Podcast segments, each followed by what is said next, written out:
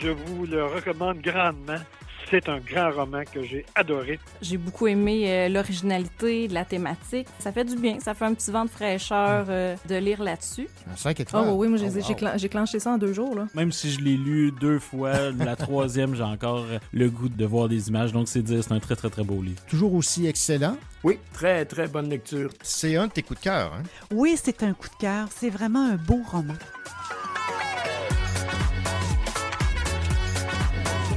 Ici Danila Ferrière, on écoute le Cochocho et ça fait 30 ans depuis que ça existe. Écoutez, vous verrez.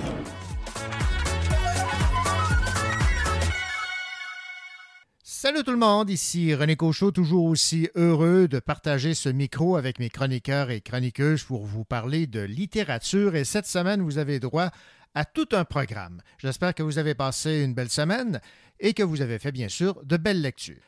Au programme donc cette semaine, le BDiste Philippe Girard parle de sa BD Super Canon, le marchand d'armes qui visait les étoiles, paru chez Casterman. Tristan Malavoie lit des extraits de son recueil de poésie Ce que la nuit déposera dans tes mains, paru aux éditions Main Libre. Caroline Tellier, tu commentes quel roman cette semaine? Je vous parle de La maison de mon père, écrit par Akos Verbosi, édité chez Boréal. Félix Morin, de quel essai vas-tu nous parler?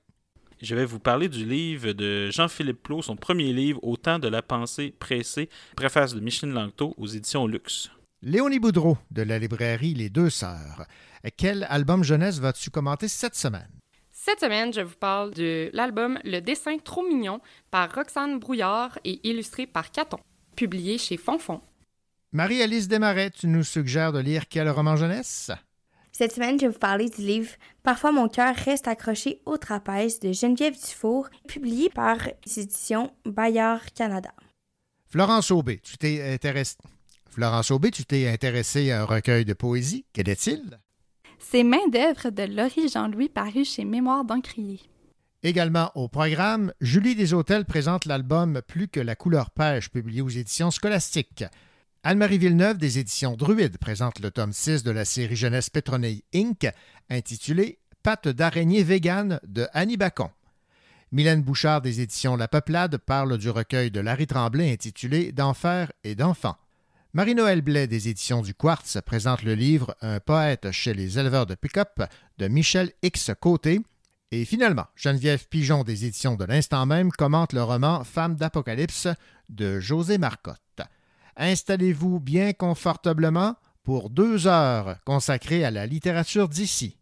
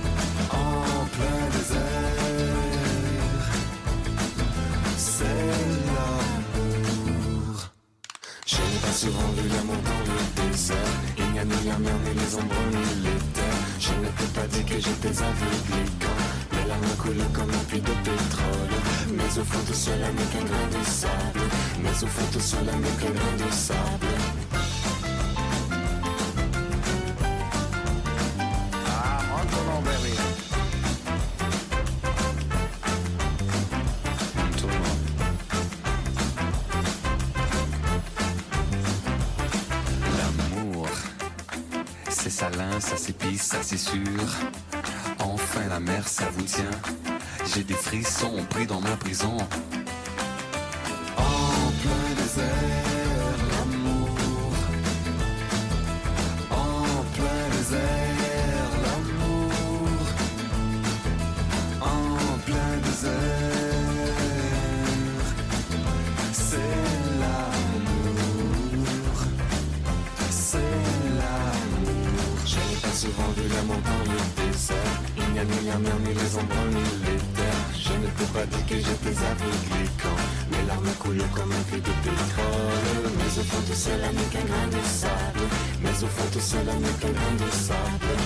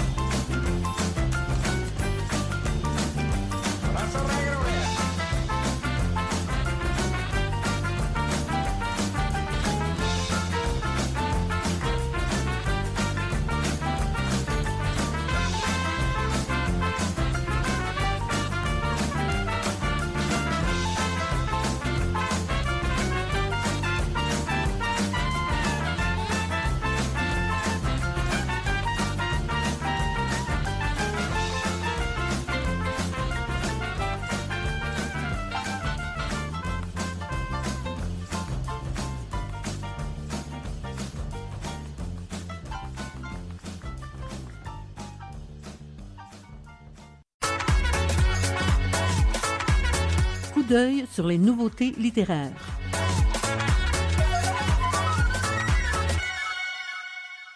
Un poète chez les éleveurs de pick-up est le titre du nouveau recueil de poésie de Michel X Côté. Écoutons Marie-Noël Blais, directrice générale et littéraire des éditions du Quartz, nous parler de ce brûlot littéraire. C'est notre deuxième brûlot, collection de courts essais littéraires qu'on a lancé avec euh, Arsenic, mon amour. Et euh, ça me touche énormément que Michel X Côté ait tenté l'écriture d'un essai pour la collection parce que la collection, elle a été beaucoup pensée avec les mots de Michel X que j'avais mis en exergue euh, du premier titre et, que j'ai gardé pour celui-ci. Michel X avait dit lors d'un lancement, il avait dit les milieux sont stériles, c'est dans les marges, les périphéries que le vivant se déploie. Moi, ça m'a beaucoup accompagné dans mon travail depuis qu'il a dit ces mots-là et je trouve que c'est comme des mots qui embrassent bien ce que je voyais pour la collection. Donc, bref, je ferme la parenthèse. Un poète chez les éleveurs de pick-up, lui, Michel appelle ça un essai décousu humain et je trouve ça très beau.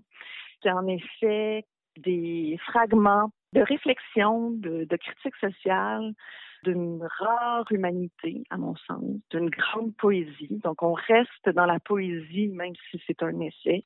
C'est un texte critique, euh, mais je trouve que les mots de Michel transcendent vraiment les, pires atrocités de notre monde qu'il décrit à travers son essai comme il a dit euh, et que j'ai mis sur la, quatrième de couverture, il a écrit Il n'a jamais été question d'écrire un livre sur la fin du monde, ni sur la mort, ou pire encore, d'écrire un livre. Je trouve que ça, ça dit bien la, finesse de son projet qui n'est pas euh, idéologique. Michel est un poète et je pense qu'il a, il a des capteurs qui, par sa poésie, peut nous aider à voir le monde dans lequel on vit, à le réfléchir aussi c'est un texte magnifique. J'ai infiniment hâte qu'il soit dans les librairies. J'ai ressenti, moi, une grande urgence à sortir ce livre-là. Il me semble important, plus que jamais, parce que, voilà, il arrive à, penser aussi peut-être certaines angoisses, à apaiser certaines douleurs de nous, euh, pauvres mortels qui regardons le monde dans lequel on vit. Je suis super contente parce qu'on a, opté pour une couleur euh, rouge-orange fluo pour la couverture. Euh, ça nous rappelait un peu la couleur des soleils de cet été avec les feux de forêt. Puis le texte évoque ça. Puis, euh, puis voilà, je trouve que le texte appelle à une plus grande sensibilité au monde puis au vivant. Vous venez d'entendre Marie-Noël Blais, directrice générale littéraire des éditions du Quartz, présenter le recueil Un poète chez les éleveurs de pick-up de Michel X Côté.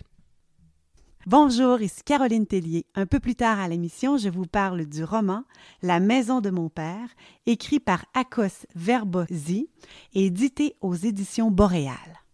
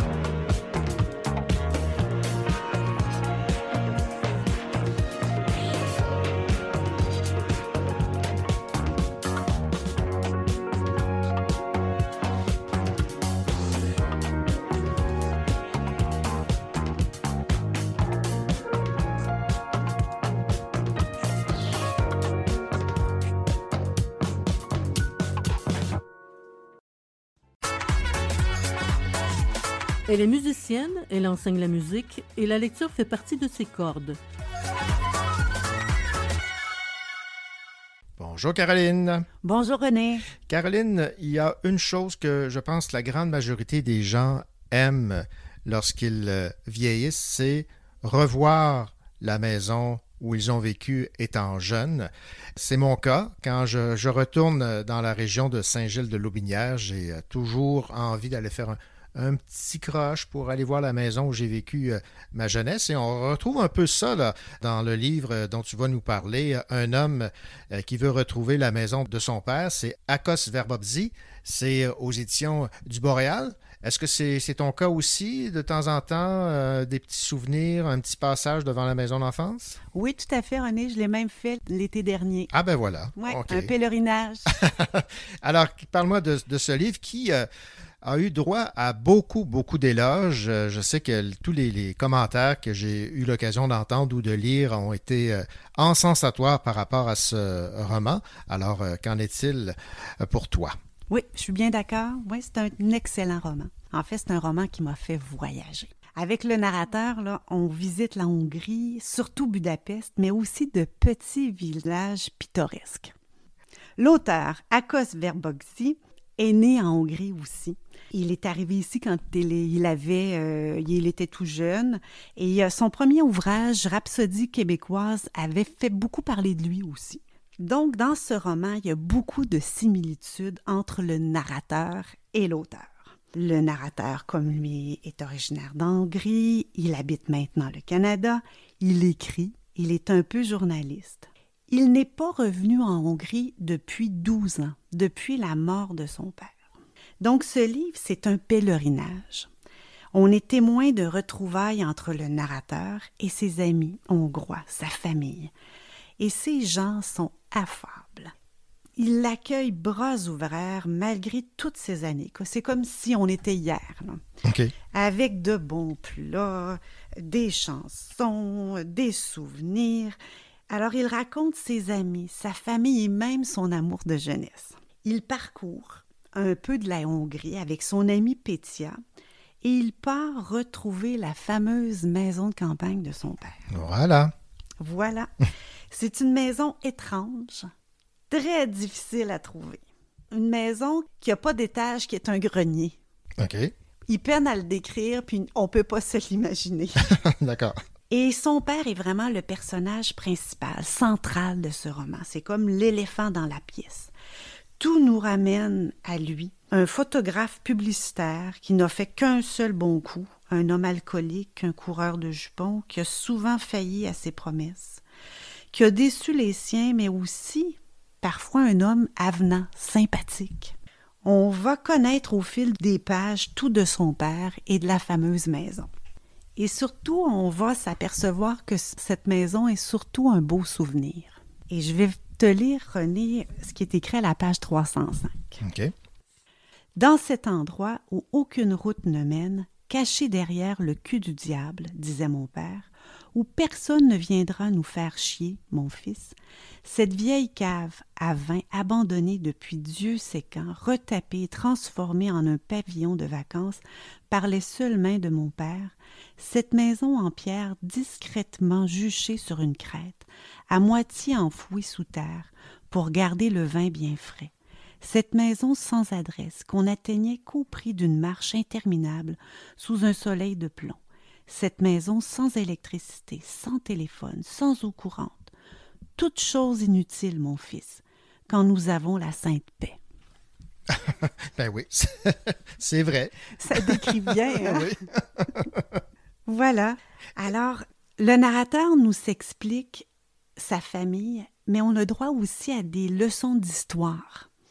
Le chapitre 16, entre autres, s'attarde sur les souvenirs de la guerre, de l'après-guerre, de l'indépendance de 1956. Mm-hmm. Ce roman illustre les contrastes entre l'ancien régime, le nouveau régime, la Hongrie communiste et la Hongrie d'après 1990. Il y a beaucoup de nostalgie dans ce récit. Le narrateur visite entre autres un musée où il revoit des jouets très sobres, des jouets de son enfance. On comprend à la lecture que pour certains, dont son père, le changement de régime a bouleversé leur quotidien.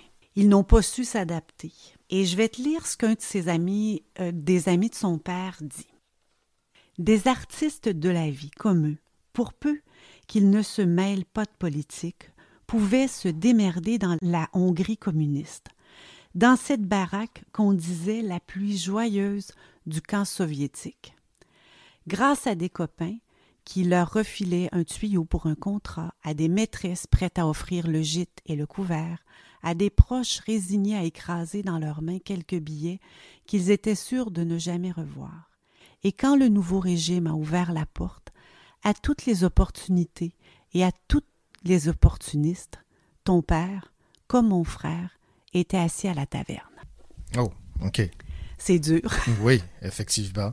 Alors, euh, l'auteur raconte beaucoup la Hongrie, mais aussi les difficultés de l'immigration, ce qu'il a perdu, ce qu'il a gagné. Il raconte aussi beaucoup sa mère qui a refait sa vie au Canada et qui est son seul lien avec la Hongrie quand il est ici. Donc, euh, René, mon appréciation, on a plaisir, grand plaisir à visiter la Hongrie et à connaître son histoire. C'est un roman foisonnant d'informations qui nous donne vraiment le goût de voyager, de rencontrer des gens et moi de goûter les pâtisseries en- hongroises. Elles sont bien, bien décrites.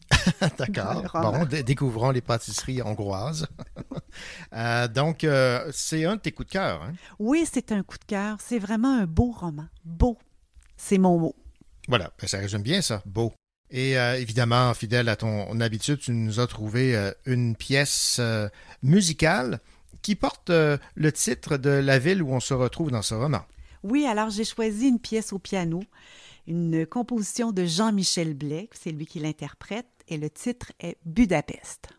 Merci Caroline. Alors, on rappelle le titre euh, de ce coup de cœur, La maison de mon père, aux éditions du Boréal. Maintenant, on écoute Jean-Michel Blais et Budapest. Budapest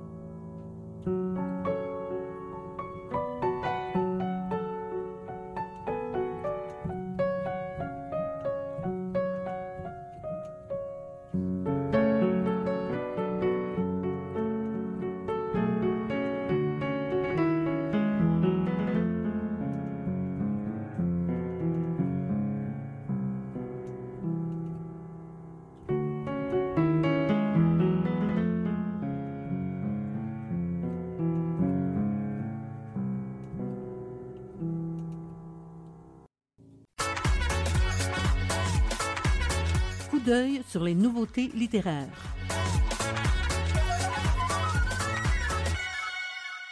Peut-on changer le monde un crayon à la fois? Vous trouverez la réponse dans l'album intitulé Plus que la couleur pêche. Julie Deshôtels, spécialiste marketing aux éditions scolastiques. C'est un album illustré pour les enfants de 5 ans et plus. Puis, euh, Belen Woodard, il raconte sa propre histoire. Ce qui est vraiment intéressant, c'est qu'à l'âge de 9 ans, elle a révolutionné l'industrie des crayons à colorier en sensibilisant ses camarades de classe et ses enseignants au langage qu'ils utilisaient pour désigner le crayon à colorier de couleur pêche comme étant le crayon couleur peau. C'est vraiment intéressant parce que c'est quelque chose que je m'étais jamais rendu compte, mais que même en étant primaire, c'est vrai que le crayon pêche, tout le monde disait que c'était le crayon qui était couleur peau. Donc, ce qu'elle a fait, c'est qu'elle a conscientisé les gens de son entourage à l'importance du choix des mots utilisés pour décrire une couleur. Le crayon est donc pêche, pas couleur peau, parce qu'il existe des multitudes de nuances et de tons de couleur de peau. Son message s'est répandu rapidement à travers euh, le monde entier, dans plusieurs écoles. Aujourd'hui, grâce à elle, il existe des ensembles de crayons à colorier avec plus de 24 couleurs de peau différentes. Son but, c'était vraiment de faire en sorte que chaque enfant puisse se sentir inclus. C'était Julie Deshôtels des éditions Scolastiques qui présentait l'album Plus que la couleur pêche.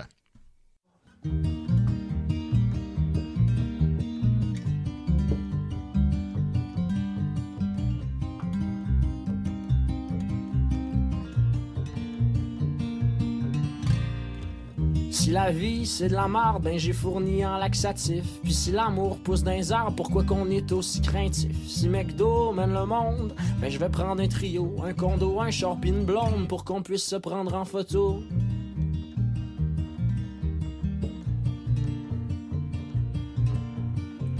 Nos soirées sont un peu poches, puis nos nuits sont remplies de rêves. Y en a des petits, y en a des croches, puis moi je rêve à René Lévesque. Y en a qui font des métaphores, genre la vie c'est un chemin. Moi je pousse mes gags de marde un peu trop loin.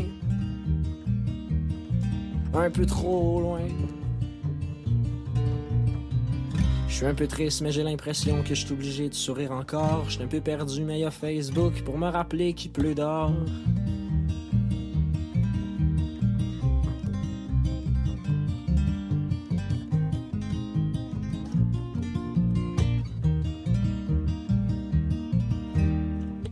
Fait longtemps que je voulais te dire ça. Ça fait un bon moment, en fait ça fait deux mois. Sur une scène, je tellement bien devant des millions de gens. Mais devant toi, c'est fou de voir à quel point je suis pas pertinent. Je écrit une chanson, mais j'ai pas trouvé de titre. J'ai voulu mettre ton nom, mais je sais que c'est pas fantastique. Fait que ça fait une coupe de jours que j'ai de la misère à me coucher. Je tombé en amour, puis ça me fait un peu chier. Et je suis un peu triste, mais j'ai l'impression que je suis obligé de sourire encore. Je suis un peu perdu, mais il y a Facebook pour me rappeler avec qui tu sors.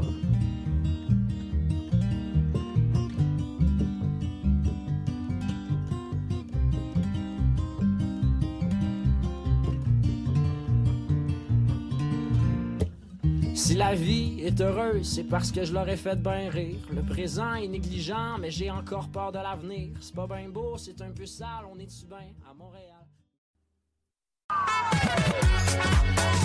Ici Richard Sainte-Marie vous écoutez l'émission littéraire Le Cochot Show.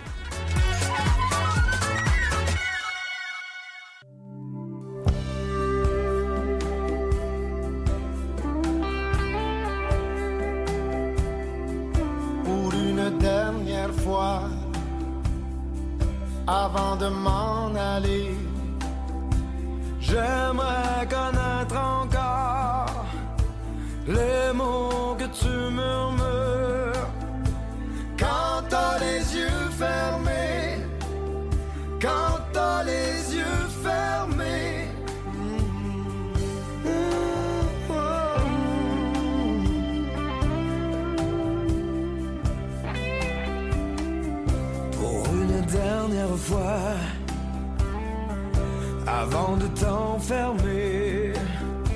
J'aimerais savoir encore l'endos de tes caresses, le jour entrebâillé, le jour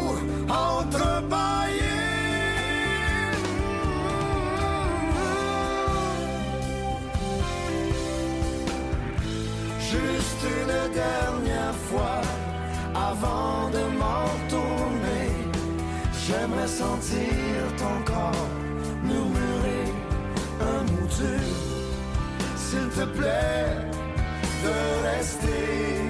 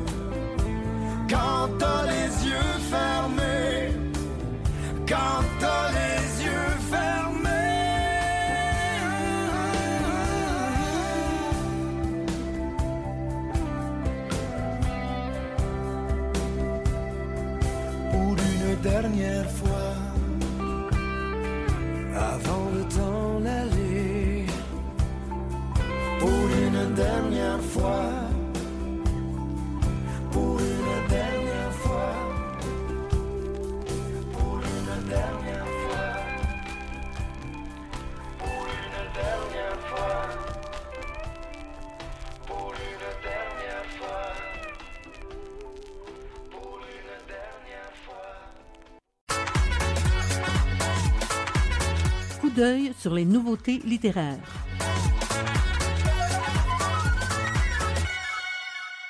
Les éditions Druide publient le sixième tome de la série Pétronille Inc. d'Annie Bacon et Boom aux illustrations.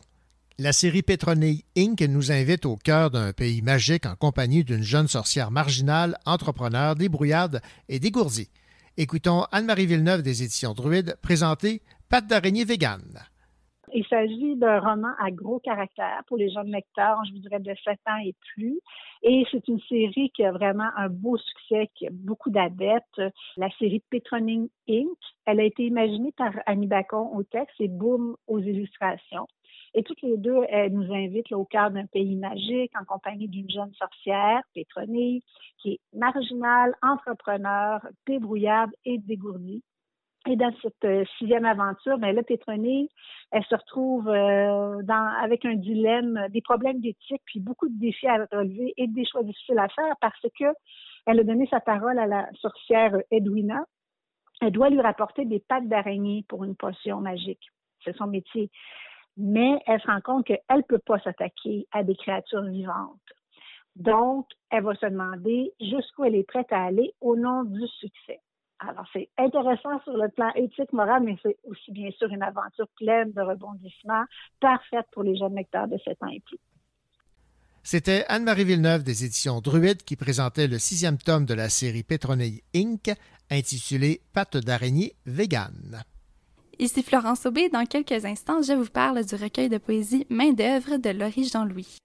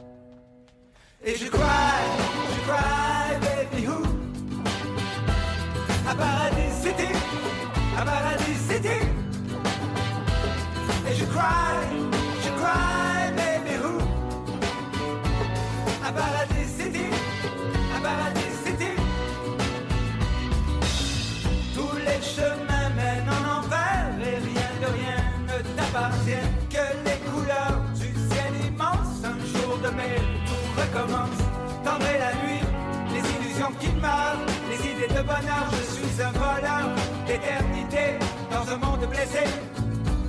Et je cry, je cry, baby who? À Paradis City, à Paradis City. Et je cry,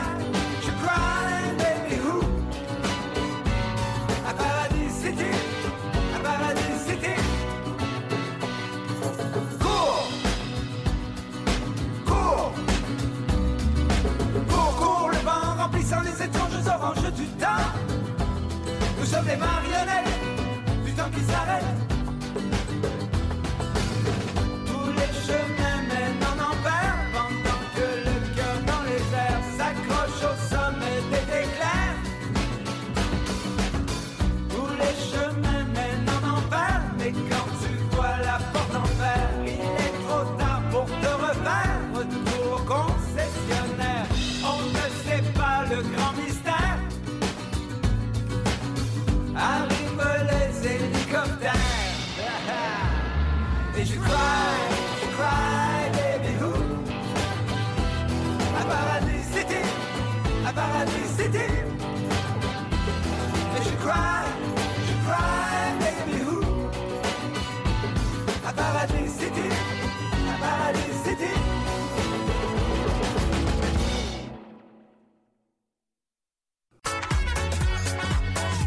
Elle aime la poésie, ses vers, ses quatrains, ses strophes et sa sonorité.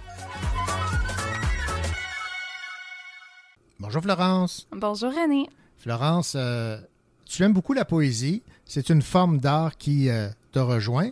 Tu vas d'ailleurs nous parler d'un recueil de poésie euh, qui est tombé entre tes mains et que tu as particulièrement euh, apprécié. C'est de Laurie Jean-Louis. C'est publié chez euh, Mémoire d'un crier. Le titre de ce recueil, Main d'œuvre.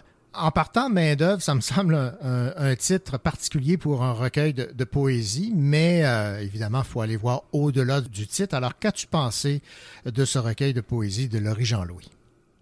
Main d'œuvre de Laurie Jean-Louis, c'est une très, très belle découverte. Comme tu l'as dit, René, la poésie, euh, c'est une forme, un, genre littéraire que j'aime, que je découvre petit à petit. Parce que la, poésie, c'est assez nouveau dans ma vie. Puis, je suis tombée sur Main d'œuvre. Puis, c'est assurément un bon recueil de poèmes qui va plaire autant pour les adeptes que les débutants comme moi. En fait, je trouve que le recueil il est, idéal pour les gens qui découvrent la poésie parce que c'est pas un recueil codé de rimes comme on, peut les imaginer. C'est pas un recueil non plus qui va suivre la recette, euh, moi je l'appelle la recette poétique, de, de strophes bien mesurées puis de rimes agencées. Puis, y a, des fois en poésie, on, on va voir des mots compliqués, on va pas comprendre c'est quoi. Mhm. Des fois, on se dit, ah, c'est juste pour faire beau. Bref, on se pose pas ces questions-là quand on lit Main d'œuvre. C'est vraiment un recueil de poésie qui a une forme libre et qui raconte l'histoire, en fait, de euh, la main d'œuvre. Donc, c'est un bel hommage aux travailleurs, à la main d'œuvre, littéralement. Puis, on perçoit dans le prologue le poids que porte le mot main d'œuvre, notamment avec la comparaison du terme avec celui de l'esclavage moderne. Donc, ça en fait un hommage à tous ceux qui travaillent dur, qui ont travaillé dur et fort de leurs propres mains, de leur corps pour subvenir aux besoins des autres. Donc, il y a ce parallèle-là, en fait, avec la main-d'œuvre qu'on connaît aujourd'hui, donc les travailleurs essentiels, mais il y a aussi euh, un parallèle qui se fait avec l'esclavage et euh, plus ou moins les racines de, de Laurie Jean-Louis parce qu'elle est née de parents haïtiens, donc on peut s'imaginer une corrélation certaine euh, ici. Je comprends que c'est de la poésie engagée. Oui, c'est de la poésie engagée. Puis, euh, je pense que c'est important aussi de mentionner qu'il y a deux parties au recueil. Donc, la première partie, c'est main d'œuvre. Puis, la deuxième partie, ça va être profane. J'ai perçu une différence de ton entre main d'œuvre, donc la première partie, et profane. Profane va plutôt s'adresser aux femmes, la femme noire et tout ce qu'elle est. Puis on a ici un ton plus féminin que celui dans main d'œuvre, qui est plus un hommage aux travailleurs. Qu'est-ce qui t'a particulièrement plu dans la plume de Laurie Jean-Louis? Est-ce qu'il y a un élément particulier? ultimement, c'est la voix de Laurie Jean-Louis, puis c'est le fait aussi que, oui, c'est un recueil de poésie, puis on, des fois, moi, je me dis, ah, des poèmes, euh, bon, ça veut... euh, c'est, comme j'ai dit, des fois c'est codé, puis ça veut seulement dire quelque chose à l'auteur, puis quand le lecteur va lire, on va pas trop savoir comment se l'approprier.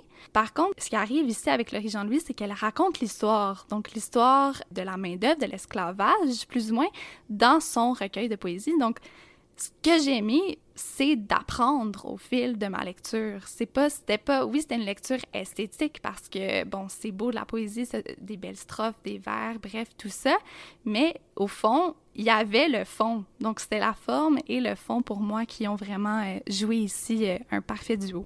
Bon, évidemment, c'est un, recueil qui cadre très bien avec euh, ce que les éditions Mémoire d'Encrier publient. Main d'œuvre, c'est de Laurie Jean-Louis. Merci beaucoup, Florence. Merci, René.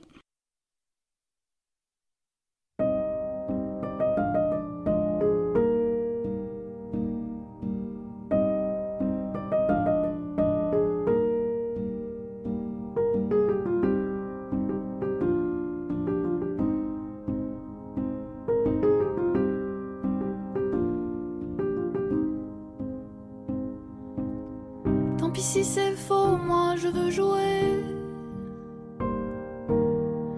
Le cœur battant, la gorge nouée.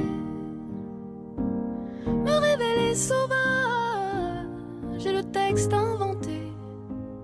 Abîmer mon image, j'ai l'écran crevé. Moi je veux vivre comme au cinéma, en plan américain avec la musique qui marque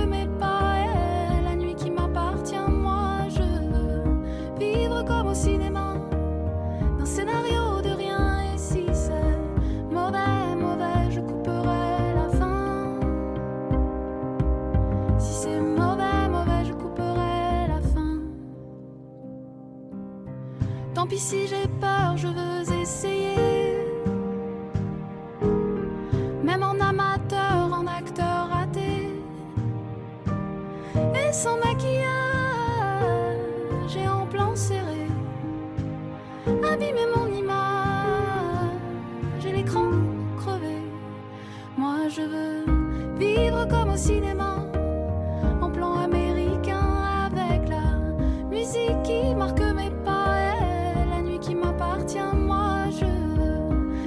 veux vivre comme au cinéma,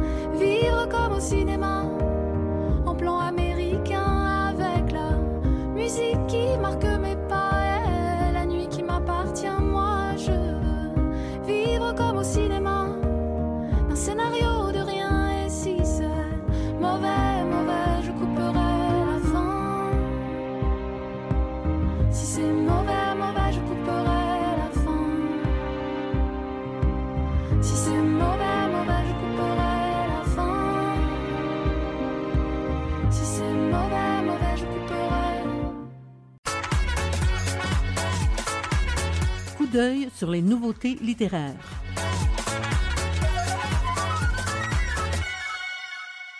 D'enfer et d'enfants est le nouveau livre de Larry Tremblay.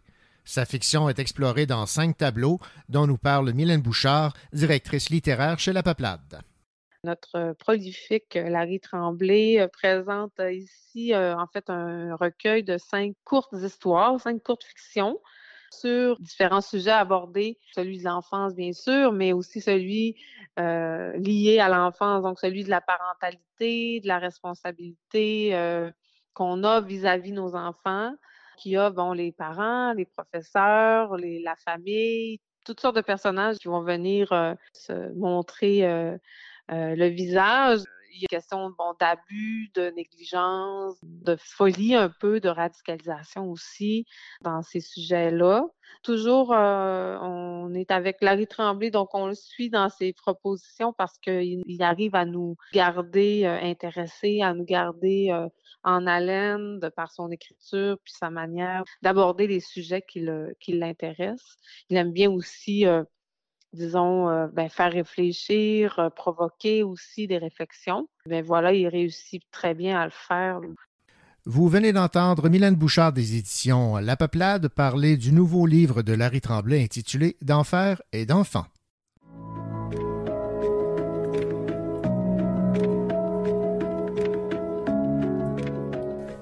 Je m'appelle Tristan Malavoie. Je vais vous lire quelques extraits de mon plus récent livre, qui est un recueil de poésie, Ce que la nuit déposera dans tes mains, paru aux éditions Main Libre. C'est ma première publication dans cette belle petite maison qui a quelques années d'existence à peine et euh, qui me semble bien lancée. En tout cas, je serais très heureux d'y inscrire mon travail. Ce que la nuit déposera dans tes mains, c'est un recueil sur la transformation. C'est un recueil sur les rapports entre le proche et le lointain, entre le terrestre et le cosmique. Donc je joue beaucoup sur ces tensions-là. Et je vous en lis quelques pages. La membrane luit dans le matin, ses nervures nouées comme ton histoire. Elle s'est détachée sans que tu t'en aperçoives. La lumière joue dedans comme dans un instrument désaccordé.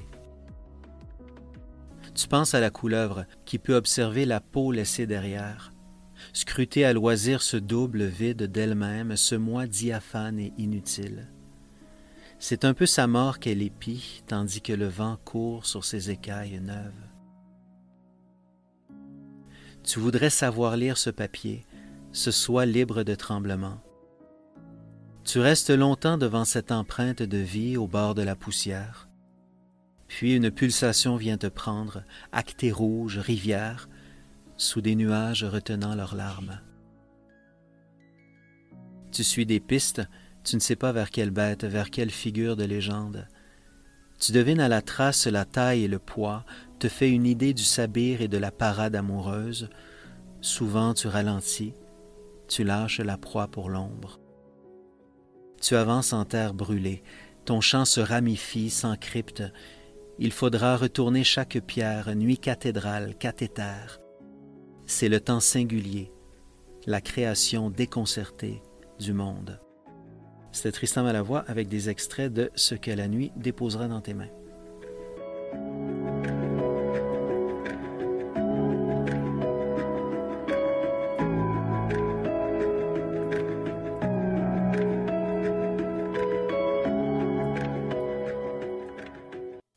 Bonjour, ici Léonie de la librairie Les Deux Sœurs. Cette semaine, je vous parle du livre Le dessin trop mignon, publié chez Fonfon.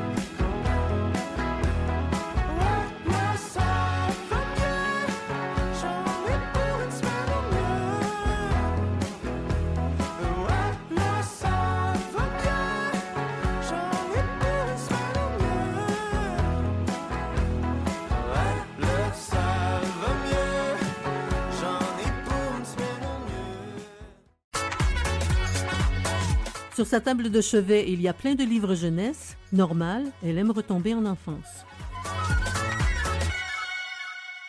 Bonjour Léonie. Bonjour René. Léonie, le dessin trop mignon. Moi, je suis pas très bon en dessin. Je fais encore des bonhommes allumettes.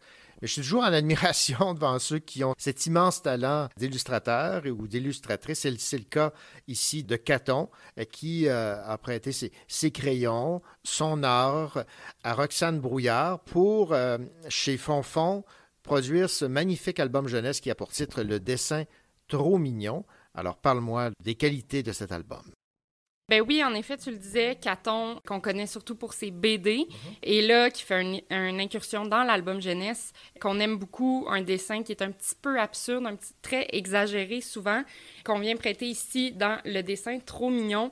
Une histoire qui est très, très drôle, en fait, c'est l'histoire d'un petit garçon qui, dans ses classes, il a de la difficulté à se concentrer, il veut toujours dessiner, c'est sa passion, il est bon pour dessiner, Là, il est dans un cours de maths, puis c'est vraiment plate, son cours de maths. Il aime pas ça.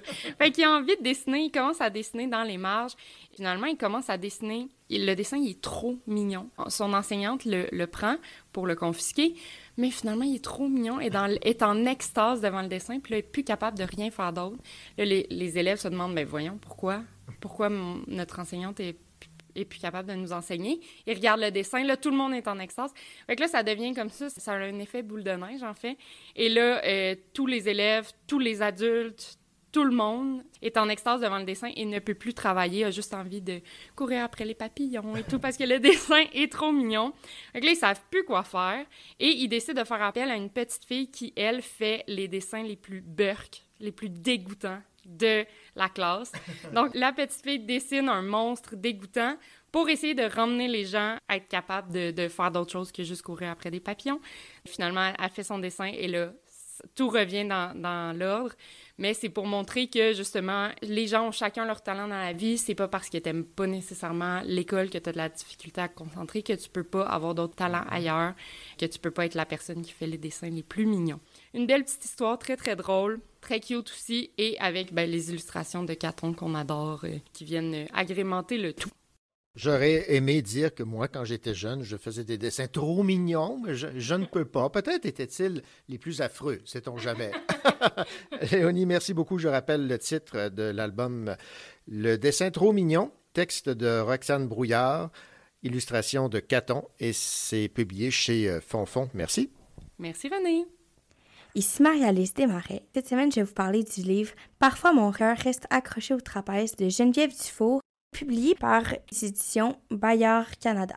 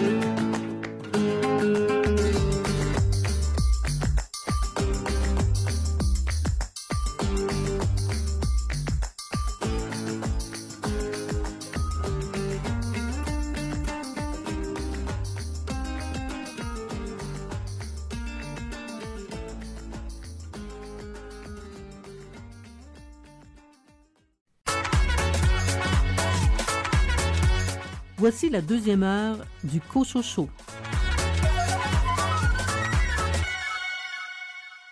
Ici René Cochot. Au sommaire des 60 prochaines minutes, vous aurez l'occasion d'entendre le BDiste Philippe Girard parler de sa bande dessinée Super Canon, le marchand d'armes qui visait les étoiles, paru chez Casterman.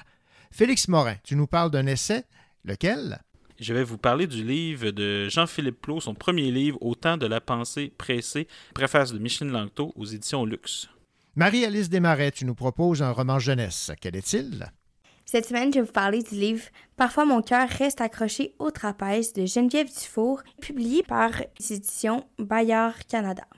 Et finalement, Geneviève Pigeon des éditions de l'instant même commente le roman Femme d'Apocalypse de José Marcotte. Nous vous souhaitons une bonne deuxième heure d'émission.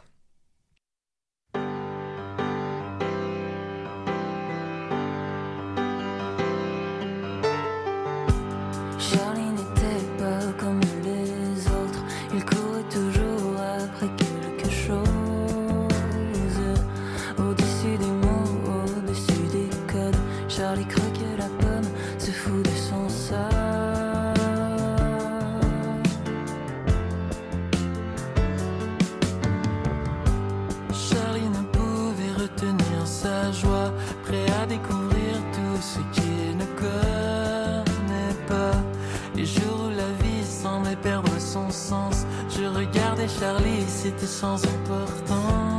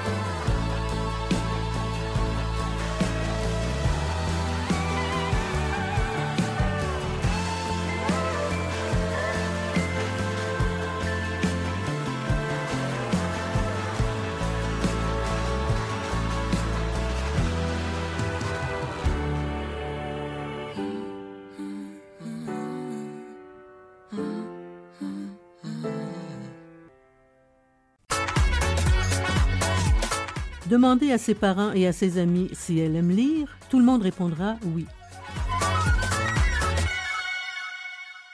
Bonjour Marie-Alice. Allô? Marie-Alice, est-ce que tu as déjà eu l'occasion de voir un, un spectacle de cirque, entre autres le Cirque du Soleil, ou si tu n'as pas eu cette chance jusqu'à présent? Non, j'ai jamais eu cette chance, malheureusement. Bon, ben, si jamais tu en as l'occasion, vas-y. C'est magique, ça nous fait rêver. Et on retrouve un peu de cette magie dans le roman dont tu as choisi de nous euh, parler, qui a pour titre, et on voit tout de suite le, le lien, entre autres, avec euh, le cirque, Parfois mon cœur reste accroché au trapèze. C'est de Geneviève Dufour, c'est aux éditions euh, Bayard Canada. Et tu me disais, Marie-Alice, que c'est une lecture obligatoire à l'école. Oui, en effet, c'est une lecture obligatoire. En fait, c'est une nouvelle lecture de cette année. Puis c'est une lecture qui change de mes lectures habituelles parce que c'est ma première lecture en écriture inclusive. C'était vraiment une première fois pour moi. Puis, comme tu disais plus tôt, ça parle vraiment du monde du cirque parce que c'est quatre meilleurs amis qui veulent sauver leur école de cirque qui est en péril de se faire démolir pour la construction de condos. Donc, ils vont euh, dormir devant les portes de leur école pour euh, la sauver. Et à travers ça, on va suivre euh, l'histoire des personnages, mais aussi comment leur amitié s'est tissée au fur et à mesure des années. Grâce à l'école de cirque, leur amitié est vraiment puissante, puis même à travers le livre, on pouvait le ressentir. Et on a aussi la chance de suivre une petite euh, histoire d'amour. Comme tu les aimes. Comme, toujours. hein. voilà. Euh, c'est vraiment un beau livre. Je suis sortie de ma, de ma zone de confort durant ma lecture, mais vraiment, j'ai aucun regret. Mhm. Bon, là, euh, il y a des gens qui ont dû euh, sursauter en entendant euh, le terme écriture inclusive, mais tu me disais qu'on n'accrochait pas. Moi, l'impression que j'aurais eue, c'est je vais m'accrocher à chaque fois que je vais tomber sur euh, le Yale en question. Au départ, j'avais un peu la même impression que toi, mais plus je lisais, plus je m'en rendais même plus compte. Et j'en ai parlé avec une de mes enseignantes, mon enseignante de français, et elle a eu la même réponse que moi. Pour vrai, je pense qu'on devrait laisser la chance à cette écriture-là parce que on a souvent peur, mais plus tu lis, plus tu t'habitues, puis à la fin, là, c'est comme si on n'avait pas, là. D'accord. Alors, ses amis, c'est euh, Salem, Manu, Juliane et euh, Victoire. Et euh, on peut dire que ce livre est une grande histoire d'amitié et d'amour, sans condition, sans retenue et sans étiquette. Donc, il y a beaucoup de, valeurs qui sont quand même véhiculées là, dans ce roman.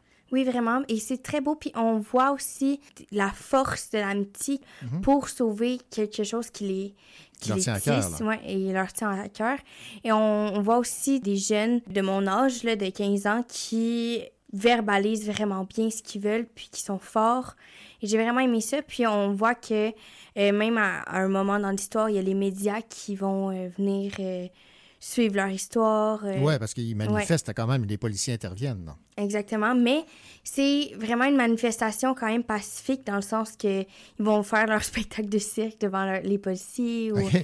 Il n'y a, aucune euh, violence, c'est vraiment euh, en paix. là. Bon, évidemment, lorsqu'on dit le mot euh, lecture obligatoire, on a une réaction qui, des fois, est de recul, mais tu ne regrettes pas euh, le fait qu'on ait décidé d'imposer cette lecture à l'école.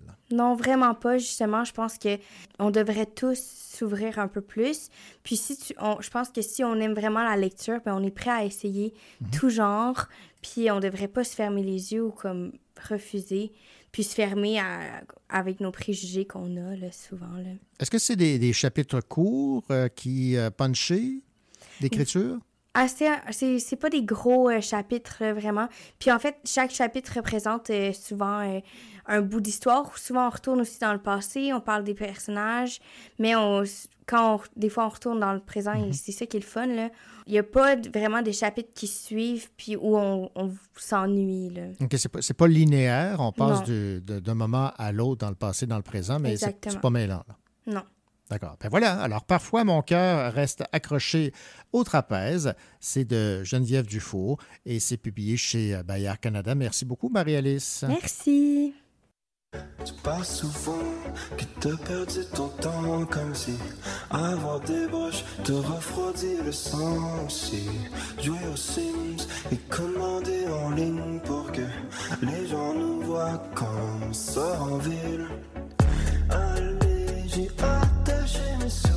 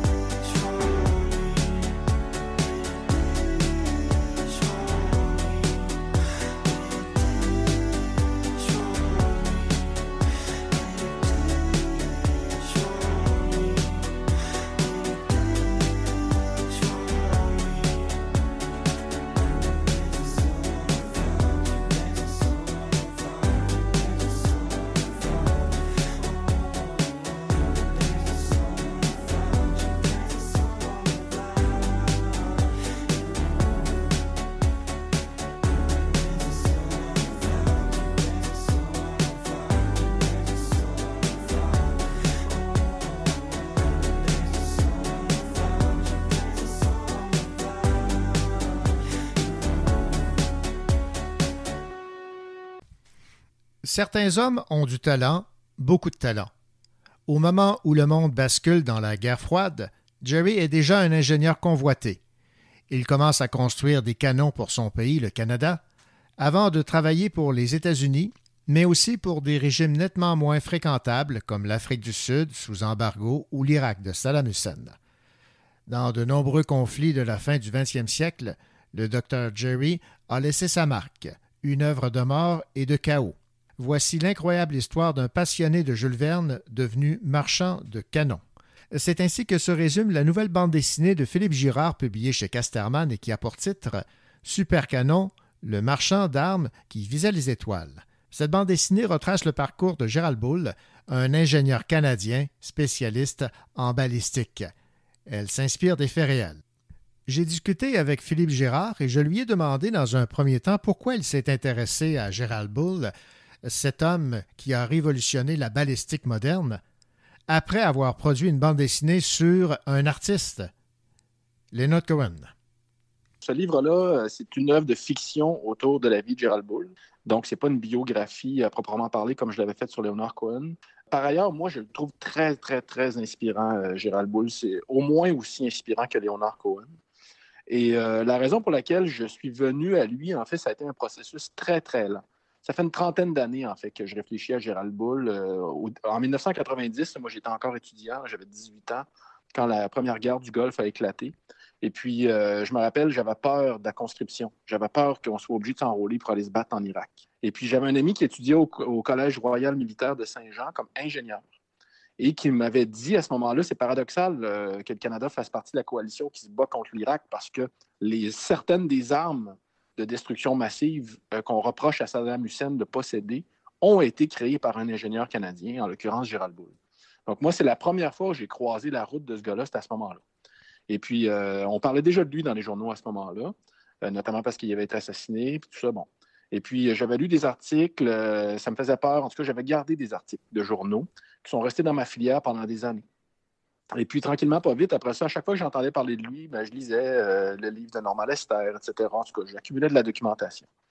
Et quand j'ai eu fini, donc quasiment 30 ans plus tard, mon livre sur Leonard Cohen, il s'est écoulé une année complète euh, à cause de la pandémie, euh, où finalement, je n'ai pas eu de nouvelles de Casterman. Et puis, à un moment donné, tout de suite après euh, le premier de l'an, ils m'ont écrit. Ils m'ont dit Philippe on, Philippe, on aimerait ça travailler avec toi, faire un autre livre avec toi. Puis j'avais trois, quatre idées en tête dont je leur ai parlé, puis ce n'était pas exactement ce qu'ils cherchaient. Donc, je leur ai dit, mais de quoi aimeriez-vous que je parle? Quel est le sujet que je pourrais aborder qui conviendrait à, vos désirs, puis peut-être à, mes envies? Et là, ils m'ont envoyé un scénario sur Alan Turing, qui est le père de l'ordinateur moderne en me disant si tu connaissais un scientifique canadien de cette trempe-là, quelqu'un qui a, la même envergure qu'Alan Turing et qui est peut-être moins connu en Europe, nous, ça nous intéresserait. Immédiatement, j'ai pensé à Gérald Bull parce qu'en 2013, la reine Élisabeth a accordé un pardon posthume à Alan Turing, reconnaissant qu'il avait été injustement traité à la fin de sa vie euh, et qu'on avait fait de lui euh, un paria, alors que c'était quelqu'un qui avait fait une grande différence dans la vie des Britanniques, notamment en inventant l'ordinateur. Et je me suis dit, ben moi, je connais un scientifique, donc, euh, qui mériterait de recevoir un pardon posthume euh, comme Alan Turing. Et c'était Gérald Bull. Bon, euh, pour situer les gens, Gérald Bull, il est né le 9 mars 1928 à North Bay, en Ontario. Il est mort assassiné le 22 mars 1990 à Bruxelles, en Belgique. C'était un ingénieur spécialiste en balistique qui a opéré pour différents gouvernements, comme je le mentionnais, le Canada, États-Unis, Afrique et Irak. Il a mené d'importantes recherches sur les supercanons capables de tirer sur de très longues distances ou de hautes altitudes. Donc, on est situé sur l'homme. Maintenant, vous avez évidemment relaté euh, toute sa carrière qui a, commencé par, euh, c'était noble ce qu'il voulait faire avant qu'elle devienne un, outil finalement servant aux différentes forces armées. Là. En fait, c'est que Gérald Bull, son rêve, c'était d'utiliser les canons pour lancer des satellites dans l'espace. Et comme bien des gens euh, à l'époque contemporaine, c'est quelqu'un qui a vu dans une technologie militaire une application pour améliorer la vie des gens. Et donc, ce n'est pas un homme qui voulait faire la guerre. Mhm. Euh, et ça a l'air très original de voir ça, sauf que quand on y pense, l'Internet, l'ordinateur personnel ou les GPS qu'on a dans nos téléphones et nos voitures aujourd'hui, c'était toutes des technologies militaires au départ, qu'on a fini par rendre accessibles à monsieur, madame, tout le monde pour la vie de tous les jours. Or, Gérald Bull avait exactement la même vision par rapport au canon. Dans son esprit, un canon, c'était un objet qui pouvait servir à faire autre chose que la guerre. Donc, en l'occurrence, en lancer des satellites dans l'espace à moindre coût, euh, avec plus d'efficacité aussi, etc. Et il avait résolu tous les problèmes reliés à cette application-là, notamment la réduction des technologies fines et même une enveloppe de protection, par exemple, dans les obus pour les empêcher de se désintégrer au moment de la propulsion de l'obus, etc. C'est réellement quelqu'un qui avait ça en tête. Sauf que probablement qu'à cause du contexte de la guerre froide, ces bailleurs de fonds, bon, la CIA, différents corps militaires, etc., eux ont, financé ces recherches sans perdre de vue que ces armes-là, que lui développait comme personne, avec une efficacité incomparable euh, au 20e siècle, que ces armes-là allaient éventuellement servir à faire la guerre. Donc, il a été récupéré et manipulé, en fait, par ces bailleurs de fonds. Bon, ce que je l'ai constaté aussi euh, en lisant votre bande dessinée, c'est que le, le, Canada a sa part de responsabilité là, dans ce que Gérald Bull a fait par la suite, ce qu'on lui reproche. Là. Mais en fait, c'est que, encore une fois, par la force des choses, euh, euh, cet homme-là a été amené à, ben, comment dire, à développer sa technologie comme il le souhaitait. Mais euh, dans son dos, les gens qui, mettaient de l'argent sur la table pour qu'il puisse aller de l'avant dans ses recherches, parce que c'était quand même un scientifique, il ne faut pas l'oublier. Mhm. On parle ici du plus jeune doctorant de l'histoire du Canada, un homme extrêmement brillant qui rentre à l'université à 16 ans, un homme d'une intelligence supérieure. Donc, c'est ça. Les États qui ont financé ces recherches, à un moment donné, l'ont trouvé encombrant. Et ils, se sont débarrassés de lui, notamment l'envoyant en prison, etc. Donc, c'est sûr que quand on pousse un homme à la faillite, qu'on salit sa réputation, qu'on l'envoie en prison, euh, euh, qu'on le met à genoux, à un moment donné, il va se débattre pour survivre, d'autant qu'il avait une famille. Donc, c'est ce qui est arrivé. Par la force des choses, à un moment donné, il n'a pas eu le choix d'utiliser les connaissances qu'il avait, les outils qui étaient les siens, son expertise pour gagner sa vie.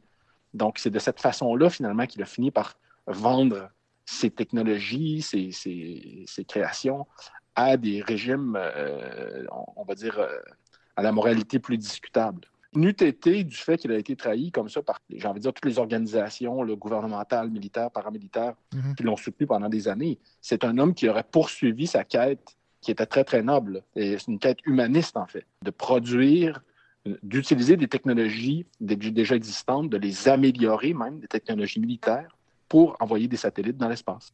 Le moins que l'on puisse dire, euh, Philippe Girard, c'est que Gérald Bull était quelqu'un de déterminé, malgré le fait que bon nombre de pays lui tournaient le dos ou aient abusé de sa science à des fins euh, militaires. En fait, il n'y a que les membres de sa famille qui l'ont soutenu euh, malgré, malgré tout. En fait, on peut dire que Gérald Bull, c'est quelqu'un qui a été trahi par tout le monde, sauf sa famille. je pense que ses enfants, sa femme l'ont soutenu jusqu'au bout. Tout le monde avait compris autour de lui à quel point il était accroché à son rêve d'après moi, un rêve qui est né dans l'enfance. Là, euh, et c'est sans doute la raison pour laquelle il est resté aussi fermement accroché à son rêve. C'est très difficile d'abandonner ses rêves de jeunesse, ses rêves d'enfance. Et puis, euh, lui, il voyait le monde avec d'autres yeux. C'est une des raisons pour lesquelles j'ai utilisé une palette de couleurs particulières dans le livre. Le ciel est rose ou jaune ou vert, puis les gazons sont bleus ou gris. Je voulais montrer au lecteur que cet homme-là voyait le monde avec des yeux différents comme la plupart des, des grands esprits qui font avancer euh, l'humanité ou en tout cas qui, apportent des bénéfices à l'humanité, ce sont des gens qui voient la vie, le monde, euh, les humains avec d'autres yeux. Je pense que c'était le regard qu'avait Gérald Bull sur euh, ben, notamment les canons, mais sur le monde en général. moi, je suis persuadé qu'il avait des visées très humanistes avec ses recherches et ses travaux. Ça fait pas l'ombre d'un doute dans mon esprit. Donc, la couleur n'était pas là pour le rendre plus humain. Moi, je me dis toujours, si tu pour euh, faire du ciel bleu puis du gazon vert, laisse faire la couleur. Le lecteur ou la lectrice va être capable de projeter, grâce à la force de son imagination, des couleurs dans tes pages en noir et blanc. Moi, ce qui m'intéressait dans tout ça, c'était euh, de montrer que euh, dans son regard, dans sa vision des choses, il y avait vraiment des objectifs très, très nobles qui n'avaient absolument rien à voir avec des visées militaires ou destructrices la couleur me permettait d'appuyer sur cette, euh, cette idée-là. Comme dans un film, en fait, la bande dessinée, c'est souvent du cinéma de papier. Et euh, comme au cinéma, il faut faire confiance à l'intelligence euh, du lecteur ou de la lectrice sans tout leur mettre tout cuit dans la bouche. On se dit que ce qui est suggéré dans le livre sans être nommé, ce qui est induit par le dessin, la couleur, les silences, tout ça est aussi éloquent que ce qui est nommé dans les, dialogues ou ce qui est montré à travers le dessin. Et c'est la raison pour laquelle je voulais avoir une couleur, euh, en tout cas une coloration particulière pour ce livre-là.